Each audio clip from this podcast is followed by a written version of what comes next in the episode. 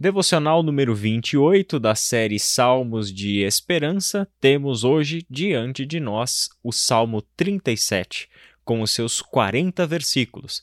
Por essa razão, não vamos ler o salmo todo agora, apenas fazer algumas considerações gerais sobre o assunto tratado por este belíssimo salmo. Parece que o Salmo 37 se preocupa com uma temática muito comum a tantos outros salmos que é o discernimento entre o caminho dos justos e dos perversos, dos íntegros e dos rebeldes. A gente já falou um pouco sobre isso quando estudamos o Salmo primeiro. Vimos que sempre existirá na humanidade dois caminhos. Não são dois caminhos absolutos, é importante que a gente considere isso. Na maior parte dos casos, tentamos transitar entre eles. Por causa da culpa, por exemplo, somos ocasionalmente levados a agir com bondade e com justiça. Mas não porque amamos a bondade e a justiça, não porque conhecemos e nos relacionamos com o Deus que é santo e justo, mas simplesmente porque nossa consciência pesa quando descobrimos que temos trilhado mais o caminho dos rebeldes do que dos justos. Assim, o Salmo 37 mostra essas oscilações da nossa vida. Ora, vemos as nossas ações refletidas no caminho dos justos, ora, vemos as nossas ações e inclinações refletidas no caminho dos maldosos e dos perversos. Assim, o Salmo 37 nos dá alguns conselhos muito diretos sobre o que se espera de nós. Partimos com a certeza de que o caminho dos perversos não é um caminho para aquele que anda com Deus.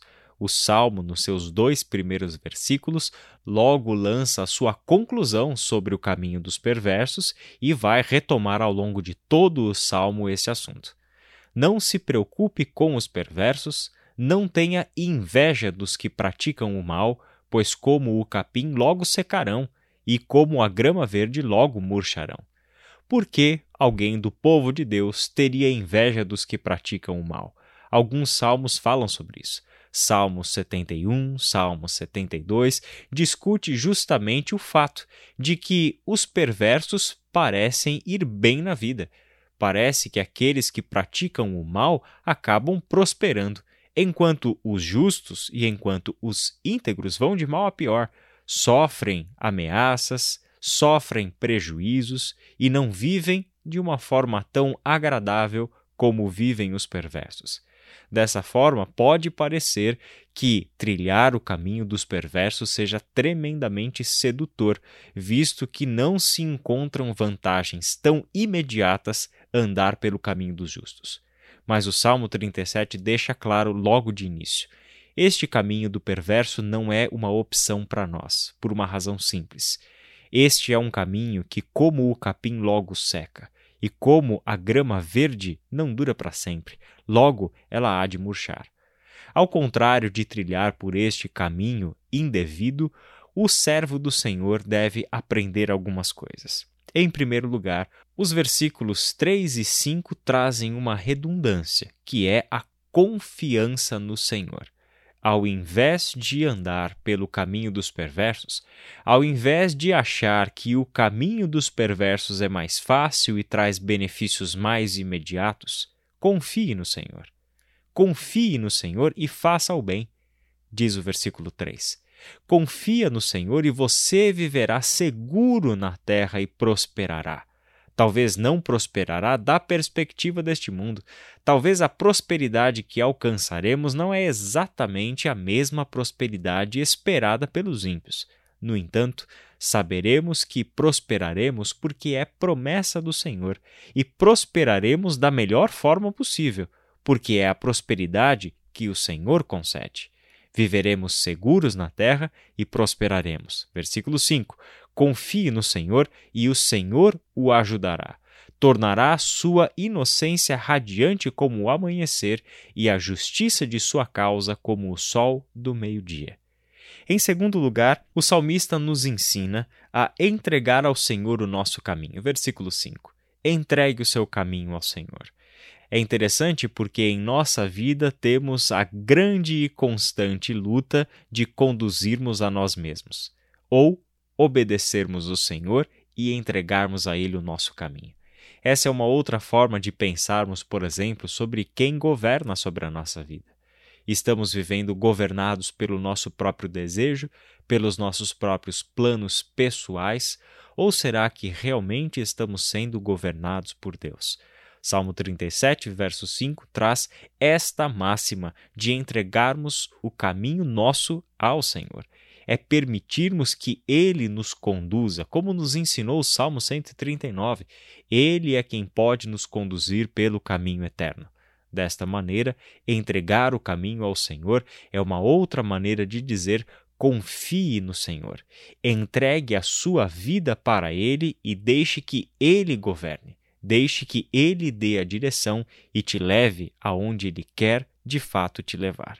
Em terceiro lugar, ele nos ensina a aquietarmos-nos na presença do Senhor. Versículo 7. Aquiete-se na presença do Senhor, espere nele com paciência. Como nós precisamos da sabedoria do Salmo 37, 7. Temos uma alma tremendamente agitada. E porque vivemos no tempo que nós vivemos, a agitação do nosso eu interior é cada vez mais intensa, cada vez mais frenética. O nosso ser interior o tempo todo está à busca de alguma coisa, de resposta, o tempo todo levanta questionamentos, traz desejos novos a cada dia, necessidades novas, e quando todo esse turbilhão que é a nossa vida interior se depara com os salmos, temos uma verdadeira escola de calmaria, a escola de aprendermos a aquietar o nosso interior na presença do Senhor e, ao contrário de tudo o que nos foi ensinado pela cultura em que vivemos, esperarmos nele com paciência não metermos os pés pelas mãos, não sairmos agindo impensadamente como se nós é que controlássemos o nosso caminho. Lembre-se, Entregue o seu caminho ao Senhor, e assim aquiete-se na sua presença, espere nele com paciência, deixe que o Senhor faça a sua intervenção no seu devido tempo e nos conduza à maturidade, já que maturidade depende de tempo para que aconteça. O salmo também mostra a realidade da preocupação. O versículo 7, na parte B, diz: Não se preocupe com o perverso que prospera, algo que ele já tinha dito no primeiro versículo, na verdade, primeira frase do salmo. Não se preocupe com os perversos.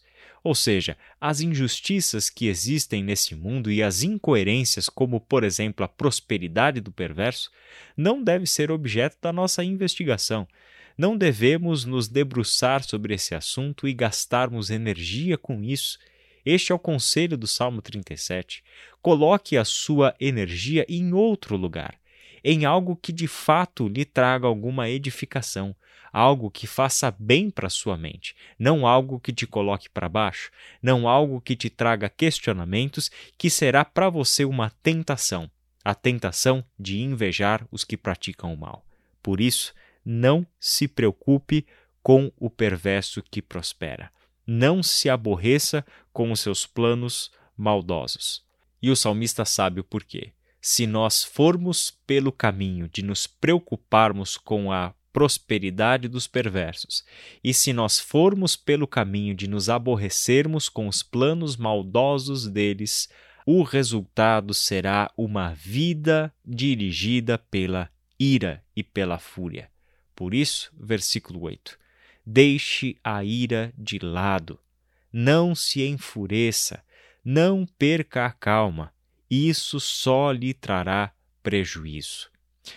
Não vale a pena gastarmos a nossa energia alimentando ira, fúria e perdendo a calma. Muito pelo contrário. Aquiete-se na presença do Senhor significa lançar de lado toda a ira não permitir que a fúria assuma o comando da nossa vida e não permitir que absolutamente nada deste mundo nos faça perder a calma. Por quê? Pois os perversos serão destruídos, mas os que confiam no Senhor possuirão a terra. Compare quem de fato ganhará prosperidade. Compare quem de fato está andando pelo caminho certo. Você perceberá que todo o incentivo do Senhor é que você descanse nele, que você espere nele, que você não permita que os prejuízos causados pela ira, pela fúria e pela perca da calma tragam a você danos irreparáveis antes que isso aconteça. E se meu irmão e minha irmã, este já é um caminho que está sendo trilhado por você, pare imediatamente. Volte e aprende a confiar no Senhor, a entregar nele o seu caminho, a aquietar-se na sua presença, a confiar nele e desta forma tirar a ira do controle da sua vida, sabendo que a justiça pertence ao Senhor. O que será dos perversos e dos seus planos pertence ao Senhor e não a nós. Como Tiago nos ensinou na sua carta, a ira dos homens não promove a justiça de Deus. Por isso, o que nos cabe não é a ira, mas sim aquietarmos o nosso coração na presença do Senhor. Vamos orar? Pai amado, muito obrigado por tua palavra. Ajuda-nos, Senhor, a vivermos o que os imperativos do Salmo 37 põem para nós confiarmos em Ti e fazermos o bem. Entregarmos ao Senhor o nosso caminho e confiar em Ti, sabendo que o Senhor é quem há de nos ajudar. Nos ensine, Pai, a aquietarmos o nosso coração na Tua presença, a esperarmos com paciência no Senhor e dessa maneira deixarmos de lado a ira, deixarmos de lado toda a fúria, jamais perdermos a calma porque no Senhor estamos protegidos, porque no Senhor estamos seguros, e do teu amor ninguém pode nos separar. Que esta convicção seja, Pai, movimentos práticos na nossa vida, na tua direção, para jamais perdermos de vista que tu, Senhor, és o Senhor da nossa esperança e somente em ti podemos confiar. Conduz o nosso caminho, Pai para honra e glória do teu santo e bendito nome. Amém.